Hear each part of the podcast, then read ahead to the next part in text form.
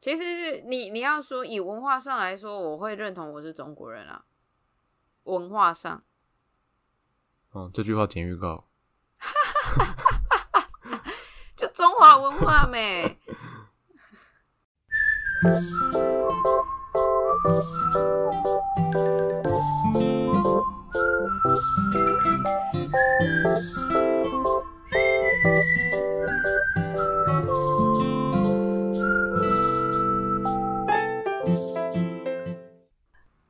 Hello，大家好，我是超子泰米哈哈，我才在，欢迎回到林安泰诊所啊！欢迎收听一周新闻回诊单，其实是两周，哈哈，对，我我我其实上礼拜没有录，真的，我我状况要好一点啦。可是因为我上礼拜是真的会很忙，所以就是先先暂停一下。但反正我们目前应该会是先双周录一次。那名称要改吗？嗯，算了啦，就先这样子吧。反正我们中间如果一时心血来潮，也会再录一下，所以不一定。就是目前变成双周，主要是因为我工作太忙了，所以就先先变这样子。不然我有一点可能快吃不消了，而且我声音总算回来了。呃，你说因为停一周的关系吗？没有，是因为 国庆连假的关系。国庆连假，OK。对啊，就就不用上课。呃，虽然说有回来，本来回来一个九成，啊，我今天上完课，现在又又有一点点沙沙的了。没事没事，寒假应该会更开心吧？哦，那个真的是开心到炸，好吗？飞上天啊！我我要跟大家闲聊一件事情，就是我。呃，如果你没有看我们那个 YouTube 的影片的话，就知道说之前在卢汶的时候有去看医生，然后那时候是我的右下腹那边会痛，然后我就想说啊，如果是妇科的问题的话，就会比较担心，所以我就去看医生，然后那时候医生的判断是说啊，不是妇科的问题，大概是我肌肉拉伤，因为我都会去打羽毛球这样子，然后后来就不管他，结果就。上周、上上周的时候又开始，就是他其实隐隐约约都一直有在微微的痛，可是上上周的时候就是痛的蛮明显的，我就想说，哎，这个拖蛮久的，应该要去处理一下。然后既然人都回台湾了，那那那再去看一次。然后去看呢，就是因为我长期以来也都有经痛的问题。然后我就跟医生说，哦，那个右下方那个点会痛。然后第二个问题就是我长期都有经痛的问题，所以他就帮我照一下那个超音波。然后他一照呢，他就说你那个就是右下腹会痛的那个，应该跟你的妇科没有关系啊。但是你有一另外一个更大的问题，他说啊，脂肪肝。子宫哎，子宫他照子宫那边怎么会是脂肪肝？他说你子宫后倾哦，然后我想说后倾，对，他说我就想说是什么意思？他说子宫后倾这很少人这样子哦，然后想说干怎么一回事？他说就是通常子宫如果不正位置不正的话，都是前倾，嗯，就是他的角度这样子，而我是后倾。那这个东西它是天生的，大概我去查资料，大概就是人口比例来说的话，就是二十趴的女生，如果她子宫相位不是不正的话，只有二十趴的人是后倾的，其他都是前倾。那我就是那二十趴的人。那后倾会比较容易受孕吗？还是怎么样？没有没有没有，呃，不管是前倾跟后倾呢，对于受孕啊这些都不会有问题。嗯，但是呢。因为这个角度的关系，所以我们的经期就是会比较会呃怎么说？因为这个角度的关系，我们比较可能会有一些那个妇科的疾病，就是像是常常听过的那个子宫内膜异位症啊，或者是什么巧克力囊肿啊这些的，应该有听过。经期会痛也是因为这个关系吗？呃，目前还不是。目前还不是，但就是意外的查到说，哦，你子宫后倾。对，意外查到是，就是我的子宫是，少数人少数的子宫，珍珍珍贵的子宫，稀有的，大大聊子宫哎，从外太空，聊到内子宫，然后反正就是呃，它因为你知道经起来就是会排血嘛，然后如因为我们那个前倾跟后倾的关系呢，所以它很有可能排的时候会排不干净，它就不会流出去，它会内流逆流回去。呃，对，然后如果逆流回去呢，就容易会造有那个子宫内膜异位症或者是巧克力囊肿这个问题。嗯因为它如果就是逆流回去，然后跑到了子宫的那个肌肉表层里面，就会变成子宫肌腺症。然后如果逆流到鸟逆流逆流到卵巢的话，还会变成巧克力囊肿。然后如果有这些症状的话，就是会出现经痛啊，然后性交会会痛啊，或者是骨盆腔会疼痛啊，排尿跟排便困难，嗯，然后或者是不孕这样子。那有方法可以改善吗？你说子宫内膜异位症吗？还是就是整个原因啊，没有？它就是天生的。所以你只能遇到了，然后再把它看遇到什么样的病症，再再做治疗这样子而已哦。没有，呃，医生有说，就是避免这件事情的发生呢，我们要先预防嘛。嗯，他就叫我，他很推荐我去吃避孕药，就是让我的荷尔蒙稳定一点，然后经期就是正常，这样比较能够避免就是经期不不正常啊，然后可能就会容易卡住。我不晓得这个原理是什么，但是他就是跟我说，建议我要去吃那种固定的避孕药。你说平常当保健食品这样吃吗？对对对，很多女生所以不是说有有打炮才要吃的没有没有没有没有没有，很多女生都会吃避孕药啊，就是调荷尔蒙啊。哦，是哦。对啊，很多哎、真的那你以前有在吃吗？没有啊。是说医生讲了之后，你才发现说，哎、打开了一个新世界。嗯，没有，我以前就知道这件事情，但是因为通常会这么做的人，就是呃，不是为了避孕这个需求，然后但是固定有在吃避孕药的，就是可能他有那个巧克力囊肿啊，或者是那个呃长痘痘啊这些的。嗯，对，很多女生长痘痘会固定吃这个，你说下面长痘痘？没有没有没有没有，就脸啊，哦就是让你的内分泌正常一点啊。哦，稳定一点啊，对啊，所以还蛮多人会这样子啊。可是我没什么痘痘的问题啊，所以嗯我我不会去做这件事情。嗯，但反正我现在就是之后会固定吃避孕药，对。然后医生又说啊，现在女生都很晚才怀孕，很晚结婚，这样子以人体构造来说，这样子不太好啦。啊，你要是结婚了，你就赶快生了。然后想说。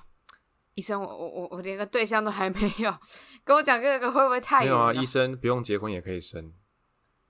不太好吧？不太好吧你说还医生还是你愿意当我孩子的爸爸，？Oh no！哦他说他儿子跟我差不多大，还是你儿子要当，还是你当我公公？哎好像可以哦，看一下长相啊。对，就是就是，我觉得发现了一个更认识自己，应该这么说。然后那个就是怀孕这件事情呢，会让你的子宫休息，就是因为经期它就是每个月这样会剥落剥落嘛，嗯，所以所以就是对他来说，其实是一直在伤害、受伤，一直在受伤这样子的一个循环。啊，怀孕的时候就会让她休息一个大概四个月嘛，所以医生就说，其实这样是比较好的。嗯，所以医生希望你赶快休息，这样吗？啊，希望我赶快怀孕这样子。对啊，你然后说早点生就早点生，就是早一点让他有这个休息的机会。那有说要休息几次吗？没有啦，没有啦，你你说十二次，你就生个十二个这种。哇，那你你子宫可以休息，但你人生不能休息了。你的人生真的不能休息了呢，太可怕了吧？对啊，那这次就是呃，分享一下这个算是科学普及给给大家知道，然后呃，如果你看到女生在吃避孕药的话，她不一定是就是为了不要怀孕这件事情，很多就是因为这个生理上实际的需求，嗯，对对对，会会固定吃避孕药，所以其实以女生来说是蛮常见的，但我不晓得男生有没有听说过，对没有，对啊，然后我是个人是没有了。啊、对我我知道了，所以我蛮惊讶的，其实因为我觉得你可能会知道，但其实你不知道，所以我我不知道啊，嗯。因为别别人吃避孕药也不太会跟我分享，哦也是，他们也没没有女生会没事说，哎、我在吃避孕药，或者是拿避孕药出来吃这样的，也是哈，对啊，因为它毕竟不像什么感冒吃中西药一样那么的自然平常，对，而且他其实只要一天吃一颗，他只要回家吃就好了。对啊，他也不需要在外面三餐 配水喝，对啊，所以你其实不太会看到。哦、嗯说的也是，对啊。那如果有女生就是有经痛啊这些问题的话，就因为我之前都会吃中医，然后呃吃中医是有状况比较好一点啊，但是这次是刚好去看西医，然后他有这个建议，那那我就想说，好吧，那那我们就来换西医的试试看，这样子。或者是也可以双管齐下，你就去看中医的时候跟他说，哦，西医那边讲了什么，说不定他可以哦用中医那边的疗法也帮你做一些就是加强或是一些治疗。我我基本上会经痛，是因为我我就是体身体比较寒的人，嗯，对啊啊，那个就是容易会导致经痛。以那个中医的角度来看，因为中医把脉也没办法把得到说你子宫 后倾啊，对啊，对啊，那要照超音对啊，那可能就是要口头跟他说，那他在可能看能不能针灸或干嘛，然后帮你做一些那个没有办法、的。吧。我有问医生，我说那这个运动会改善吗？他说不会。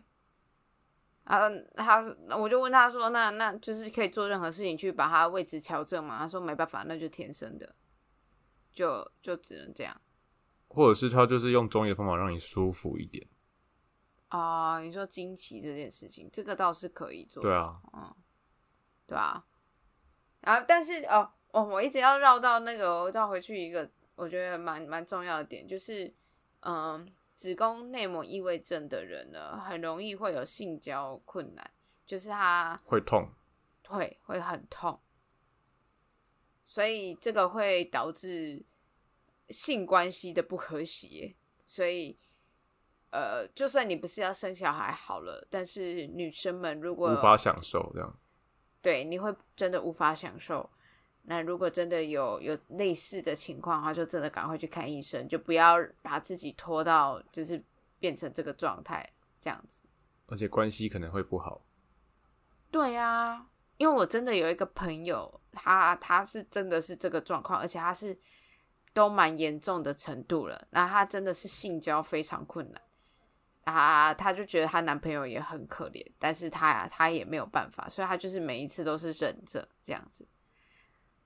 我就觉得这样很辛苦哎、是很辛苦了，但是如果男生也要跟他讲一下，但是如果，哎，没有一直没有办法做成的话，男生也是觉得 很无奈。对，啊，对啊，就是你你可以理解，可是啊，你还是生理需求在那边没办法排解啊，对不对？嗯，对啊，所以就是为了各方面的哈各种面向的 好的话，就是可以去去看一下医生、花个两三百块走进去挂号看个医生。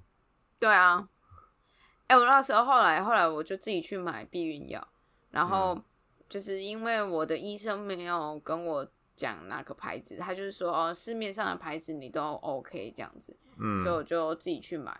然后药局的人那时候就是在要跟我解释说那个牌子的药要怎么弄的时候，刚好就是他店非常的小，然后进来了非常组非常多组客人，嗯，然后也有男生，然后那个那边的药剂师就跟我说，呃，我想要跟你解释一下这个药的吃法跟它的作用，那你会介意旁边有人吗？我整个就是不会啊，你就直接讲，完全不 care。大啦啦就是这样子，它就是一个很正常的事情，大家要用健康的角度去看它。希望所有听到的，不管是男生女生，都以后可以用一个健康的角度来看待这件事情。也祝哈哈身体健康，对，以及他的宝宝。哎，什么时候有宝宝了？什么时候？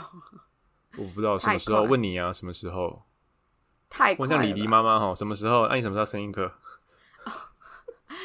呃，李呃赛赛就是这个周末，他有去看李黎的宝宝。然后你你是不是一进去李黎家，他爸就问你说什么？他妈妈吧，但我每每次去，只是看到都会问差不多的问题。他说：“啊，你什么时候要生？现不准备生？啊，现不准备结婚？要不要自己生一个啊？什么的 之类的。”对啊，真的是阿爸赛赛你跟我生。哦，他他妈妈也会这样讲。但没有讲到说直接跟哈哈生那么露骨，就只是说啊哈哈不错啊，考虑一下。我说嗯，哈哈喜欢精英，喜欢有才华的，我驾驭不了他，我会被他吃死死。不错啊，这样我子宫可以休息十个月。那我可以去外面，去外面干嘛？你想干嘛？约会。有事哦，真的是太好笑了。嗯，好来，我现在讲另外一个事情，是我最近悟出的一个道理嘛，就是一个突然间闪过的想法，但我觉得很值得跟大家分享。如果如果到时候太长的话，我就再把它剪掉。嗯，但我真的很想分享这件事情。嗯，你们还记得就是小美人鱼？不是拍真人版，他找那个谁，一个黑人的女生，嗯，一个歌手，嗯，来演，然后受到很多的抗议，对不对？对啊。然后是不是白雪公主也有啊？之前白雪公主的要演真人版，好像也有之类的争议。但白雪公主找谁啊？我忘记了，反正反正就是这种争议最近蛮多的。就是会让人家觉得他是为了要政治正确，然后去选一些有色人种来演一些传统白人的形象的角色，这样子。嗯。然后我我我其实一直以来都蛮不认同这件事情的，就是我觉得有一点交往过正。那我最近悟出的道理是，我觉得如果你要去解决这个种族的歧视之类的问题的话，不应该是说由这些有色人种来扮演白人故事中的角色，而是说你应该要去挖掘这些有色人种他们的原始种族里面的那些传统故事啊，或者是他们的经典童话故事之类的，把它传承出来，然后让他们这个我们简单讲，用政治不正确的话讲，我们说让黑人他们的文化会受到大家的喜欢，而不是让。黑人、亚洲人或者是其他人想要去变成白人，然后你就让他变成白人的那个文化社会里面的那个角色，我觉得这是不对的。要做的应该是要让每个种族、每个文化的故事跟角色都可以提升上来，被大家重视，这才是比较正确的。我不知道你有没有听懂我的意思？哈，我在思考。啊，因为我就觉得你你你在你你像现在的做法，你再怎么提升啊，当公主的她就是欧美的那个文化的啊，啊，大家喜欢的还是欧美那个文化，那大家都想要去变成这个欧美文化的人，他最后最后还是一个对我来说啦，还是一个白人优越至上主义啊。你这么说好像也没错。虽然说大家一定不是这么这样子的去想这件事情，可追根究底来说，大家喜欢的还是那个白人文化。那如果说大家根本上还是喜欢这个欧美的这个白人文化的话，那你种族歧视的问题不会被解决啊。就是我最近就是突然间灵机一动想到的，很想要很想要讲出来跟大家分享一下。但不知道他们如果有真的要改编，就是你所谓就说的那种黑人文化的故事，会不会像小美人鱼这种，你知道大家知晓的故事那么一样卖座？对，所以才会是问题啊。但是像之前那个黑豹啊，《Wakanda Forever》，嗯，就还不错啊。他就是几乎都是黑人吧？因为是黑豹。对啊，我这样讲会不会很歧视？不会啊，但但黑豹他的呃，他也还算是一个欧美文化的产物啦，因为他根本上还是那边。可是他已经算是蛮尽量的，是在发展这个。另外一个有色族群的的这个角色了，所以我觉得是还不错的一个一个范例。嗯，那如果花木兰找一个白人来演呢？花木兰找一个白人来演，你我们就会觉得不爽啊，对吧？对啊，这就像那个之前很久以前有一个争议，是美国高中舞会吧，有一个女生白人的。金发，然后她穿旗袍，然后结果她就被骂文化挪用吗？对啊，但我其实觉得文化挪用这个词好烦哦。对它其实定义也没有到那么明确，你很难说什么时候是文化挪用，什么很难界定。对啊，就感觉是看人爽不爽，不爽就觉得那是文化挪用的感觉。我觉得就是这样啊，就是这样。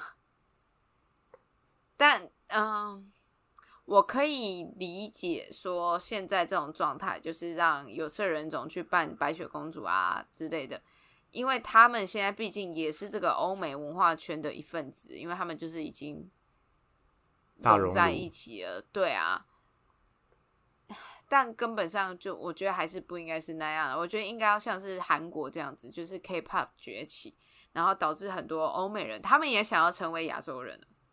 他们也想要变成韩国人了，因为像之前有一个男生，他就是要整成 BTS 的某个人，对对对然后去整形，甚至是要去做鸡鸡缩小手术，就让韩国人超不爽。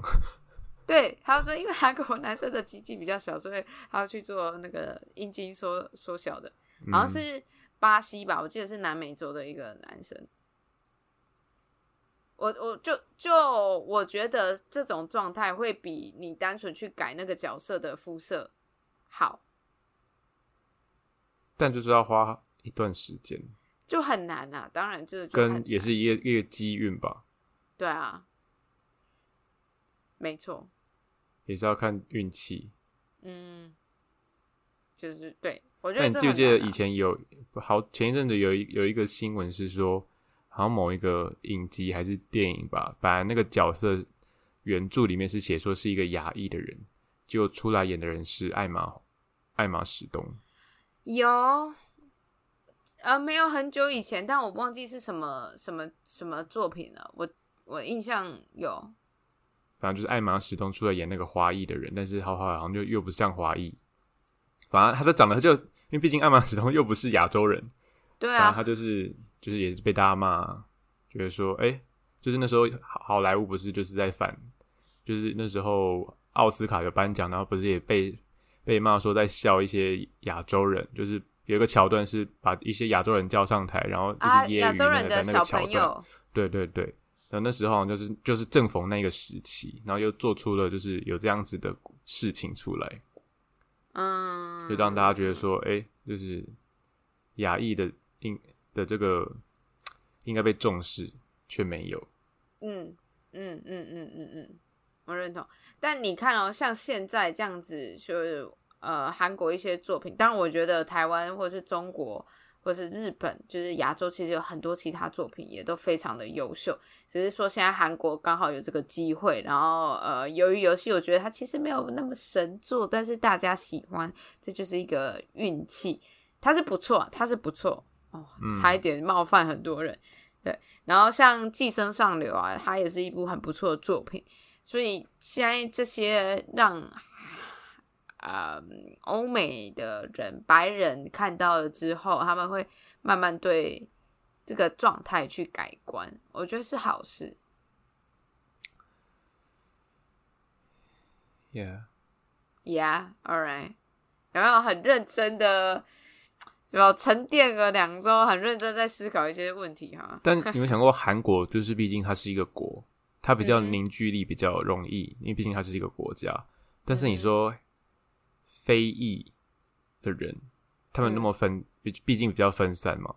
嗯，那他们他们要怎么样运用这样子的，像是有他们有韩国不是有政府的帮助或什么的，嗯，他们要怎么样凝聚这样子的可能资金跟人力，没办法推动这些东西。如果只靠他们自己，我是觉得没办法。我觉得，我我觉得这件事情回归到，呃，我们还是没有办法完全跟欧美的这些既得利益者分开。呃，如果以就回到这个小美人鱼的例子来说好了，他就不应该拍一个黑人版的小美人鱼，而是去找一个非洲部落，他们也可能一个广为流传的故事，那可能它是很多个国家都有相同概念的一个一个故事，然后去把它拍出来。所以你觉得小美人鱼还是要白人来演比较好吗？我觉得他就那就是他的文化脉络啊。它就是一个丹麦的的故事，那那时候的丹麦就没有有色人种啊。嗯嗯，这这是我我一直应该说，我是从一个对于作品跟对于作品的的完整度吗？的的的这个概念去看吧，啊，他这个作品，他就是 要要阐阐述这些文化什么的这样子啊。那我们如果要把它做到最好，那应该就是要找白人啊。嗯，可我我这样子讲也会有一个问题，说那他们现在其实。呃，也也就是像前面讲的大熔炉嘛，或者是 whatever you say，就是各种的移民。那现在好，丹麦也不是只有白人了，他可能有印度裔，他可能有亚裔，他可能有其他裔。那这些人他们也想要成为丹麦的一部分。那为什么这些有色人种不可以成为他们这个丹麦的人鱼公主呢？我可以理解这个这个这个想法，对。啊，只是根本上。最后，我还是会觉得说，人要去认识自己，去面对自己的那个根，然后再反推回去，就是那我们应该要回到把其他种族、其他有色人种、其他文化的作品推出来，像是《疯狂亚洲富豪》就是一个例子啊，因为他们那时候不是会说，就是那些 A、B、C。他们会觉得说，他们从小看到大，就是不会看到亚洲人当主角的作品，然后也就不是不太是讲他们的故事。可是那个《亚洲疯狂富豪》就是在讲他们故事，嗯嗯。所以说，与其我们说好了，把把 Spider Man 的那个主角改成亚裔，这这其实也不会有太大帮助了，我觉得。好了，你可以思考一下。没有想说，你说要回溯到我们原本的根，那我说，那我们大家都是中国人。No，我们都是非洲人。我们都是，其实你你要说以文化上来说，我会认同我是中国人啊。文化上，哦，这句话剪预告。就中华文化没。好了，大家可以思考一下啦，就是，我们就提出这样子的话题，让大家去醒思。嗯，好，好啦，那现在第一则新闻呢？啊，这么快结尾？完蛋，绕不回来。呃，政治上我是台湾人啊，嗯，中华民国人。哇，刚句话要要剪破口。完蛋了！好了，第一则新闻就是之前好像就是有那种戏剧里面呢，不都是可能主角年老之后就说哦，我们想要买，就是在可能买房子，然后在同一个社区里面一起生活啊，什么就是然后我住你隔壁啊，然后可能早上出来还可以一起去吃早餐啊，打打麻将干嘛的，不是很多这种状况吗？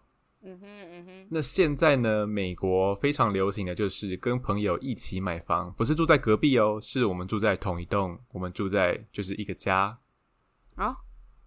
因为就是现在青壮年的世代买不起房子，那这样要怎么办嘞？就是所以现在美国人决定说跟朋友一起买，就是说你两个人分担，等于说你以半价的钱去购买这个房子。那因为美国的房价长期又是居高不下的状态，那单身的人数呢也不断升高，并不是每一个人都是那么想要结婚的，所以你。自从二零一零年以来呢，就是这样子跟朋友一起买房的想法，就是越来越受到大家的欢迎。那又在疫情肆虐之后，就是很多物价飞涨啊，干嘛的，那更带动了这样子的趋。哎呦，哇，对，那根据那个房地产分析的一个机构表示说，在二零一四年到去年二零二一年，美国有不同的姓氏，然后去。共同购物的这个交易的数量暴增了七百七十一 percent，哇哦！因为他们美国不是就是结婚的时候，结婚之后会冠夫姓吗？对啊。然后他们就发现说，哎，怎么会有那么多人可能不是同个姓氏的，但是却一起买房子，就是登记在名下这样子。嗯嗯嗯。然后随着美国联准会，联准会就是美国的像是他们中央银行的体系，就是他们积极的升息，想要就是抗通膨。所以他们这样子的那个固定抵押贷款平均年利率呢，就是攀升的，就是创新高。所以他们的住房的负担的能力，连带的就是又加重了。那在千禧世代出生的人，就是可能一九八零或一九到一九九零中的人，成为二零一四年美国最大买房的主力。就是二零一四年开始啦，就是变成就是美国买房的最大主力。那因为这样这样子晚婚啊，跟晚生的现象啊，非常的普遍。那也不代表说这群人呢希望独居哦。那有访问到就是二十七岁的这个维斯特就说，就是疫情就是点燃他想要追求更大的居住空间的渴望。那他也觉得说缴房租很烦。但是如果你跟朋友对跟对不起你，但是如果你跟男友一起购物的话呢，你很害怕会有分手的那一天。那相比之下，是不是感觉友情朋友感觉会走的比较长久一点？所以他就对友谊比较有信心，所以选择跟朋友一起购物。那另外访问到就是五十岁的这个普费 普好难念哦，普费福科恩，他就说他是以他跟这个一位离婚的好友同居，然后表示说他回家的时候还能感受到浓厚的就是归属感。那尤其是像疫情的时候，没有像许多的那种独居人士一样，就是感受到强烈的孤独。嗯，那在全美的这个地产经济协会，就是负责分析这种人口啊跟行为分析的这个副总裁就说，因为除了高房价之外，原本就是一直租房的民众，因为疫情开始想要更多的喘息的空间，那这些呢都是推动鱼友买房趋势的这些原因。那因为鱼友买房，同时也在代表说反抗现在主流家庭的结构的孤立主义，就是主流家庭就是很像说哦一夫一妻，然后底下有小孩这样子的一个家庭核心家庭。嗯嗯嗯，对。那随着 Z 世代，就是刚刚说到就是千禧世代进入这个买房的市场。那共同买房呢，将是就是这个趋势会后续看涨，这样子，就是只会越来越越来越普遍了。因为不是每个人都想要结婚嘛，现在结婚率可能不高，离婚率更高，这样。对啊，那你怎么看呢？不错啊，只是说那个产权问题会要写清楚啦。但但我觉得不错啊。对我有特别查一下，想说，哎，那这样子。房子是登记在谁的名下？嗯，然后美国好像就是可以有，就是共同的，就是共同，你可以一起去签，然后两个人就是各各有一半，对对对对对。但是可能要先签好一些一些可能有法律效益的那种声明或什么的吧，嗯嗯，比较保障一点。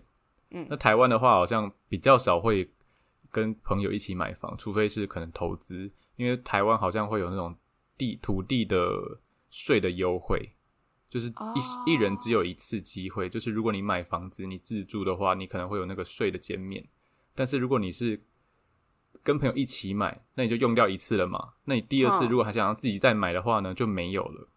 就是如果你跟朋友闹翻了，你想要自己搬出去，然后自己买房子住，那这个就没有那个优惠了，因为你只能用一次。Oh, I didn't know that，我不知道这个。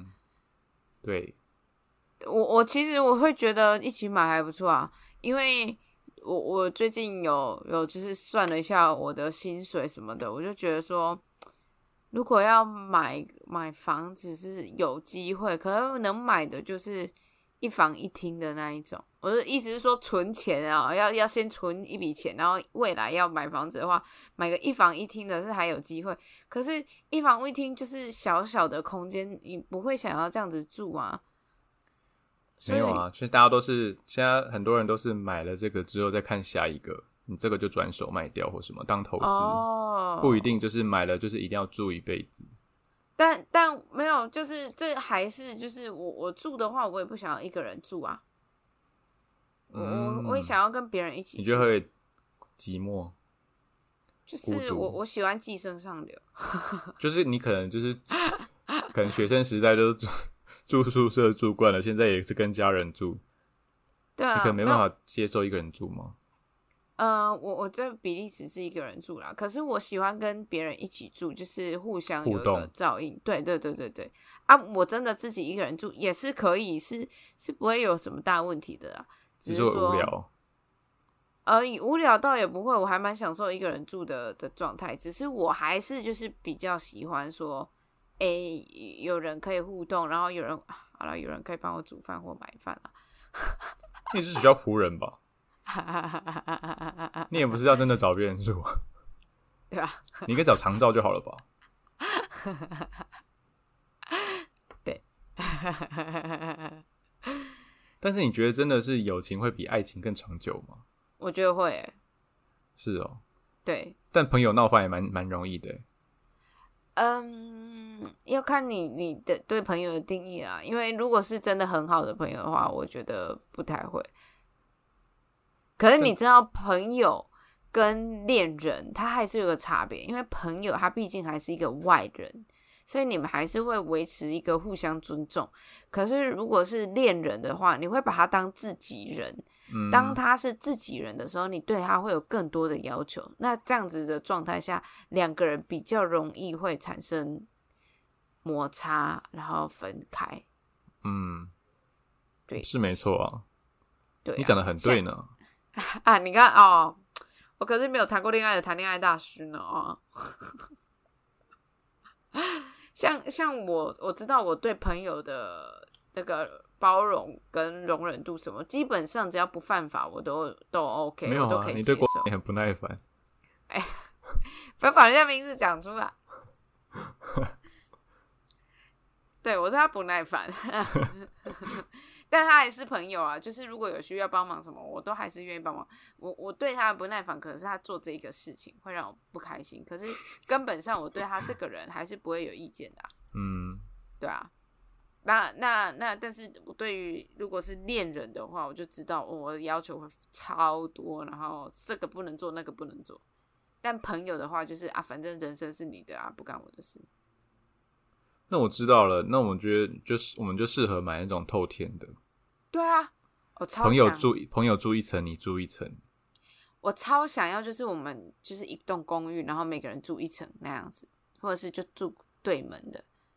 就是你买透天厝，可能旁边你可能盖像日本的那种楼梯，有没有？就不用经过你家。就譬如说你住一楼，我不用经过你家，我就可以到我二楼的家。嗯，这样我带谁回去你也不知道。这样不错啊，这样不错啊。对啊，但隔音你可能要做好一点，因为我怕你叫太大声。啊，不是你哦，看，我就我就是觉得说，呃，像我现在住就是跟家人住嘛，家庭式，然后我们就是一个人一个房间啊。你你真的需要一点自己的空间的时候，你就在房间把门关起来，就就也不会有人来烦你啊。你想要跟人家互动的时候，你就到客厅那边去。那我觉得就很好啊，就是一个微妙的平衡。但是你现在跟他们住时，你是把他们像家人一样，还是当朋友？他们就家人啊。哦，所以你你所有的面相他们都看得到那种。对啊。OK。等下，这是什么意思？所有的面相他们都看得到？就是你像说朋友，你会对他们有一些尊重或什么的，但是可能对家人就没有，就是任性的那一面，他们都看得到。哦，没有没有没有，这个呢，因为不是不是我妈妈或我哥哥的这种家人，是姑姑啊，然后堂哥堂弟啊这种的，所以他还是有一点点距离在。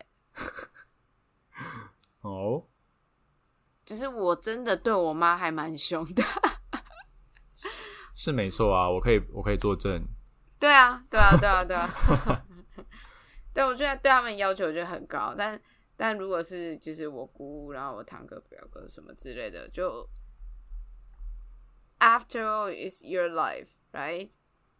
那如果有你男朋友就还没结婚，然后说，哎、我们想要一起买房，我不会欸、你会觉得压力大，或者说你觉得太还没结婚，先不要想。没有，我会觉得要么他买，要么我买，因为我我会觉得那个分分到最后，如果万一有怎么样要分财产的话，会很麻烦，所以我会觉得要么就你买啊，我可能付你房租，或者是你买啊，我帮你付装潢费，像这种的装潢费分手也拿不回来哦。啊，但我就固定住那里啦。你说分手也住那里哦？没有啊，我的意思是说，如果真的分手，那那那再说啊。但是如果说你们已经是以一个以结婚为前提而而交往的的状态下，或是你们那段关系就已经是准备要走入婚姻的话，那也没有那么容易分手啦。啊，你如果之后还是会住人家家里住一段时间，你没有付房租啊，就把那个当你的房租啊。如果真的最后分手的话，好了，有听到吗？哈哈的精英男友，我跟你讲，他如果买房子，但是装潢我用，那就是我要的样子了，你懂吗？但装潢也不便宜耶。不便宜啊，但装潢付一次啊。是了，装潢现在要看看你的平数啦，还有你你要的风格什么的。如果你要就是好一点的，最便宜就工业风啊，就是请那个水电水电师傅来拉水电之后就可以不用。没有用其他工业风很贵，白痴哦、我是说认真的工地工业风。没有，因为所你看到工业风，它那些管线有没有都拉的很直、很整齐，这反而是更花功夫的。你说如果是最比较便宜的，像是那种北欧或是日式的那种无印良品风啊，或是北欧温馨风，那个才是便宜的。它可以东西就就是都可以藏起来，它那个线都不用帮你整理，它就把它盖住就好了，都看不到。那个比较便宜。然后你、哦你要是一些瓷那个墙壁没有弄还没有弄平啊什么的，都也还好啊，瓷砖贴上去就好。可是如果你是工业风，你这个就都就是都要弄得很很小心，所以那个比较花钱，认真。但我是说，就是认真的工地风，你现在你就睡帐篷就好了，那是野野营风。对啊，就睡路边就好了，干嘛？有个好笑。好啦，但我是认真啦，就是我我小时候就有一个梦想，就是可以跟朋友一起住啦。所以，仔仔你买了吗？还没啊，我等你。那你买了再说。我大学同学也是这样跟我讲，哎，说，哎、哈哈，你的房子嘞，哎、你地契先给我啊，当朋友，哎、快点啊，房子先给我，我们继续当朋友啊，这样，就每年要签一次约，就是你要看到地契之后才可以签约继续当朋友。没有地契就没有朋友，这样，OK OK，好了，对啊那这个就是给大家当参考了，毕竟现在房价颇高，这样子也是一个方法哟。对啊，哦，现在的好好贵哦，真的买不起，好可怕。可以买花莲，生活自己啊，工作就在台北啊，那你可以在花莲教书啊。我现在工作，我对于薪水蛮满意很要求的。OK，我最近对于可能是工作比较上手。上手了啊，也比较适应了，就没有一开始那么那么痛苦了。嗯，然后看到我的薪水，我觉得我应该还可以再做一算了。我应该还可以再做一下，对。所以要我去花莲，短期间应该是不太可能啊，除非是出去玩啊。我跨 年，我跨年会去啦。OK，哦，如果有人跨年要去花莲的话，就可以在路上看看会不会遇到塞塞哦。我应该，我应该就在家里看烟火吧。OK 啊，台北女子，台北女子，哦，我是台北女子图鉴。你是台北女子见。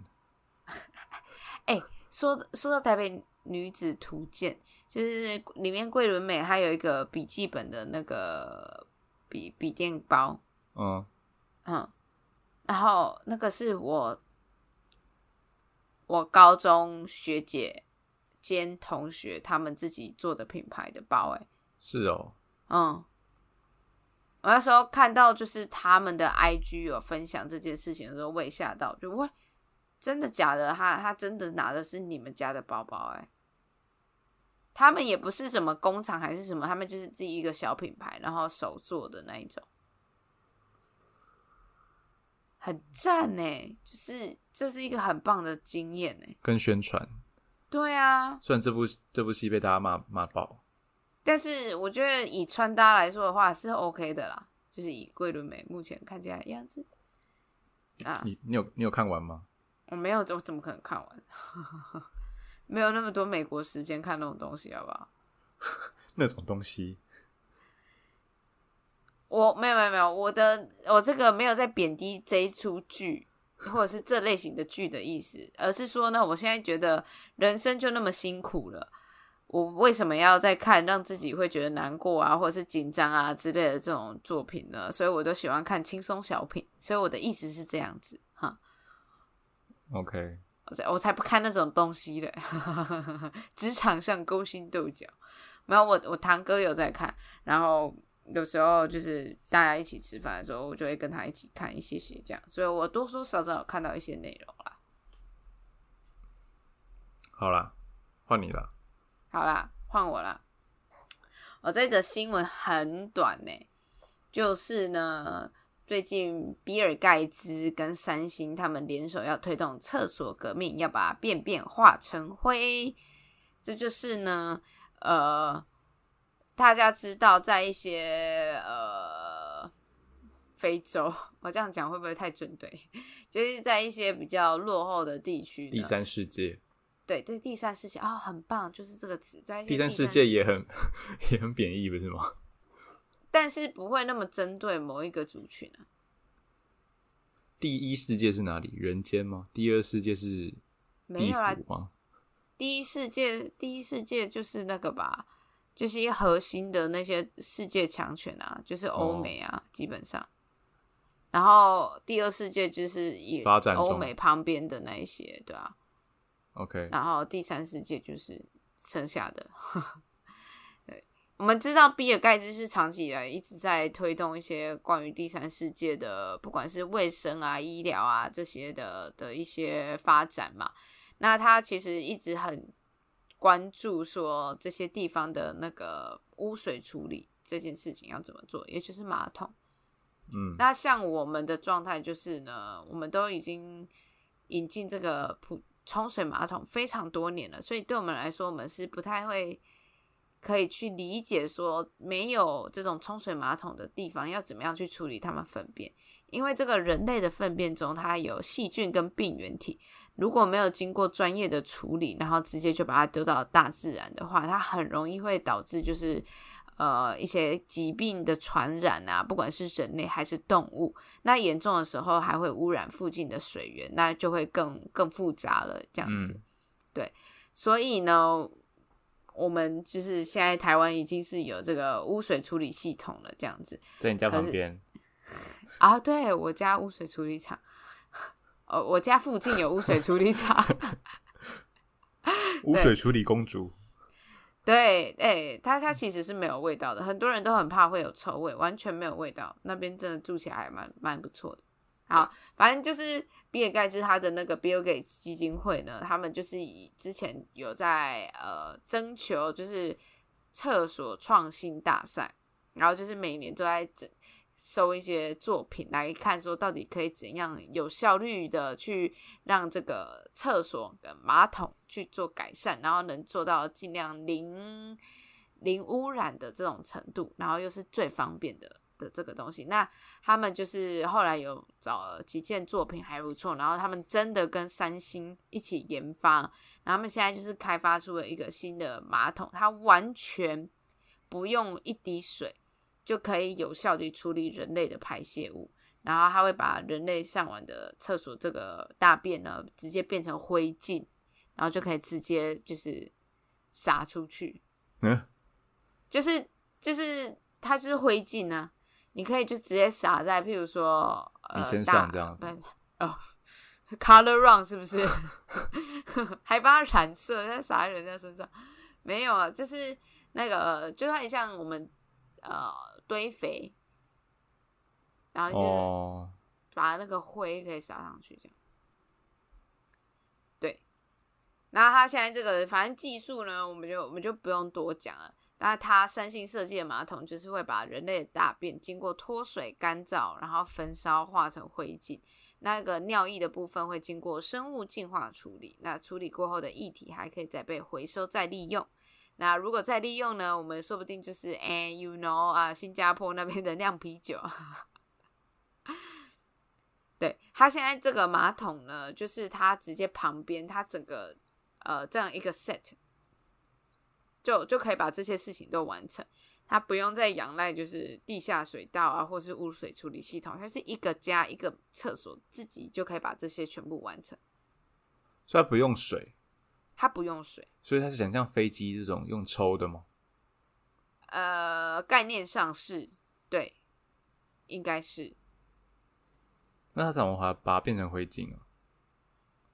它会燃烧它，它会把它的水抽干，然后再燃烧它。那做这个成本高吗？呃，我相信一定很高。那怎么有办法一人一就一一户一个？啊，没有，就是就是比尔盖茨基金会在帮忙啊。OK，他们现在做出来了嘛，然后之后要推广。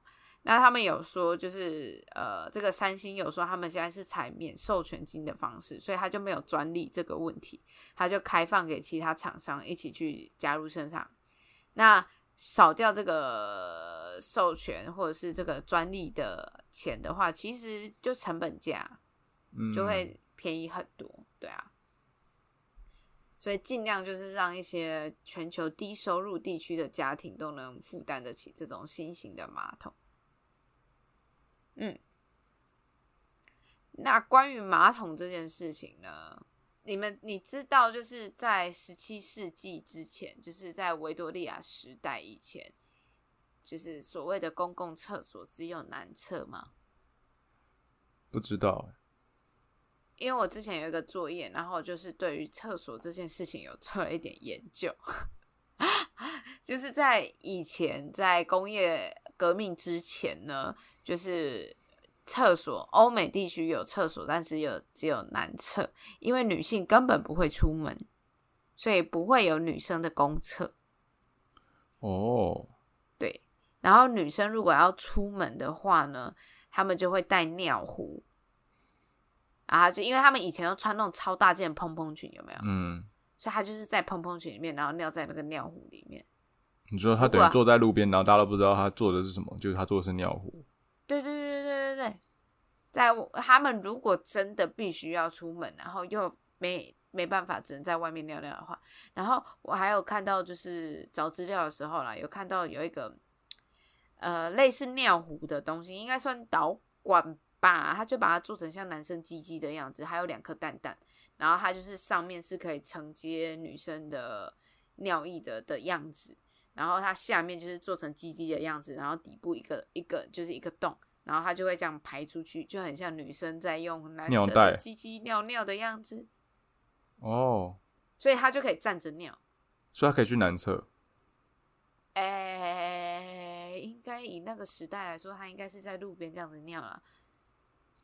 所以那时候其实不需要公厕嘛，因为大家都在路边尿尿。哎、对，真的那干嘛要公厕？？男生也会在外面路边尿尿。这样很脏哎、但是他们英国绅士什么的，怎么可能做这种事情像现在法国巴黎不是也很多人在路边尿尿？啊？这倒也是没有 错啦。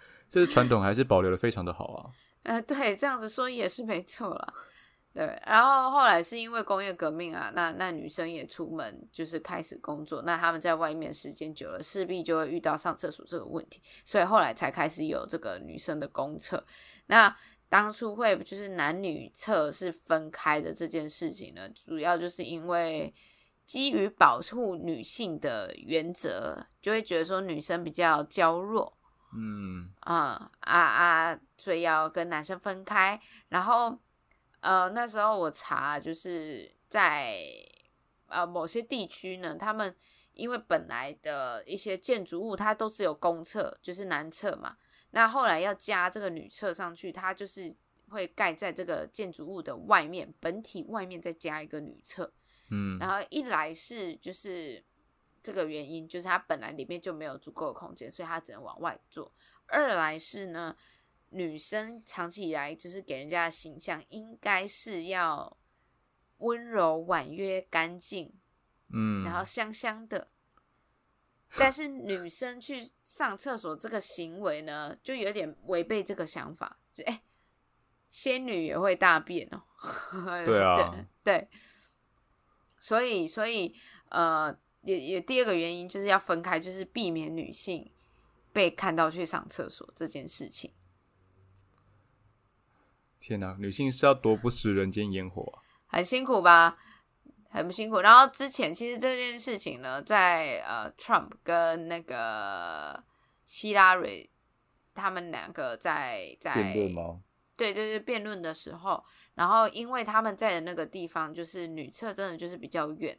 然后呃，好，等一下会讲到另外一个问题，就是反正女厕比较远，然后女生排队都要排很久，所以他们在做电视辩论的时候呢，希拉蕊她回来的时候就是有迟到一下。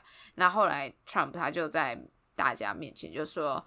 哦，关于这个迟到的部分啊，就是我们都知道他去做了什么，我不想讲，it's disgusting 这样子。我想哦，看你都用手摸鸡鸡了，都没有嫌你脏了，你嫌人家脏呢？他要手摸鸡鸡哦，啊，男生尿尿不用扶着吗？但会洗手。啊，我们连生殖器官都没有碰到啊。我以为是说他可能在公共场合手摸鸡鸡，可能在公车上之类的。没有，那个是那个是公然猥亵。好，然后呃，我刚才说要回到另外一个问题是，为什么女厕都会排那么久？问题也是在于说，因为本来只有男生的厕所，那他们就很想而想当然的，就是哦，男生的厕所好，我们假设说二十平方公尺，那女生的厕所也是二十平方公尺。那二十平方公尺的话呢，女生因为避免要要有这个隐私的部分，所以每个都是小隔间、小隔间、小隔间。那男生呢，就是一个小便斗，然后小隔板、小隔板、小隔板。所以依照我们大家数学都学得很好的状态下，就会知道说，同样的空间，小便斗占的体积比较小，所以它可以放比较多小便斗。但是女生呢？的这个厕所的这个小隔间，它要占的体积比较大，所以可以放的小隔间就比较少，所以根本上来说是同样单位的面积，可是女生可以使用的厕所量是比较少的，所以女生就比较容易大排长龙。还有一个问题是，因为女生生理上的一些需求，可能像经期啊什么的，那你还要整理，那就会更长，所以女生就很可怜。原来是这样，对啊，我一直以为是说哦，男生可能就是尿尿，可能不需要整整件裤子脱下来，可能就是速度比较快。对啊，女生的话就要，还还要锁门，还要脱裤子，然后再擦一下，对啊，这都是啊冲水。这个都是啊。那如果女生经理呃经起来，你还要换生理用品，那要花更长的时间，所以其实都是有相关的。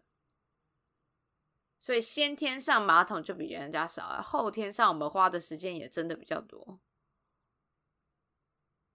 然后所以才导致后面有一些就现在很多性别友善厕所，它的概念是因为反正男生也会用到小隔间嘛，如果你们去大便的话，对啊，所以现在上次我们可能有聊过那个性别友善厕所的部分，就是全部都做隔间，然后小便斗的也在隔间里面，然后如果是马桶的或者是蹲式的也都在马那个隔间里面，这样子就可以比较呃不要去影响到那个怎么讲，就比较不会有男厕有隐私吧？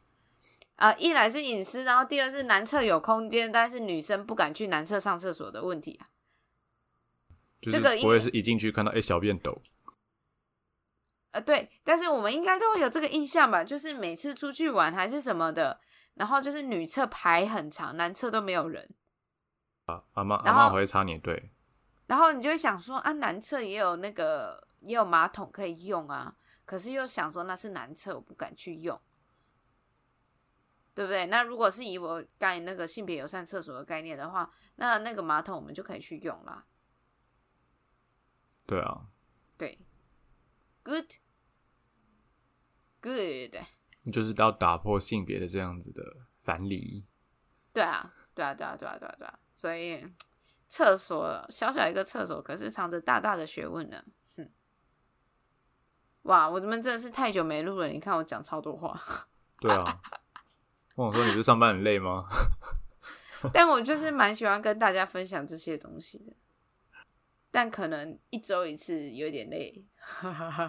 OK OK，啊，那我们今天其实分享蛮多事情的，也讨论蛮多事情的。那大家如果有什么想要跟我们一起讨论的内容，或是有一些回馈要给我们呢，就是欢迎到不管是 Apple Podcast 还是 First Story 上面，可以帮我们五星留言，或者是到我们的 IG 找我们聊天，就这样喽。那我们一起祝哈哈身体健康，早万事如日意，早生贵子。然后子宫休息，生孩子真的很贵，所以真的是贵子。哇，这倒是对，好啦，收听林安泰一起 Happy Time，我们下次见，拜拜。拜拜。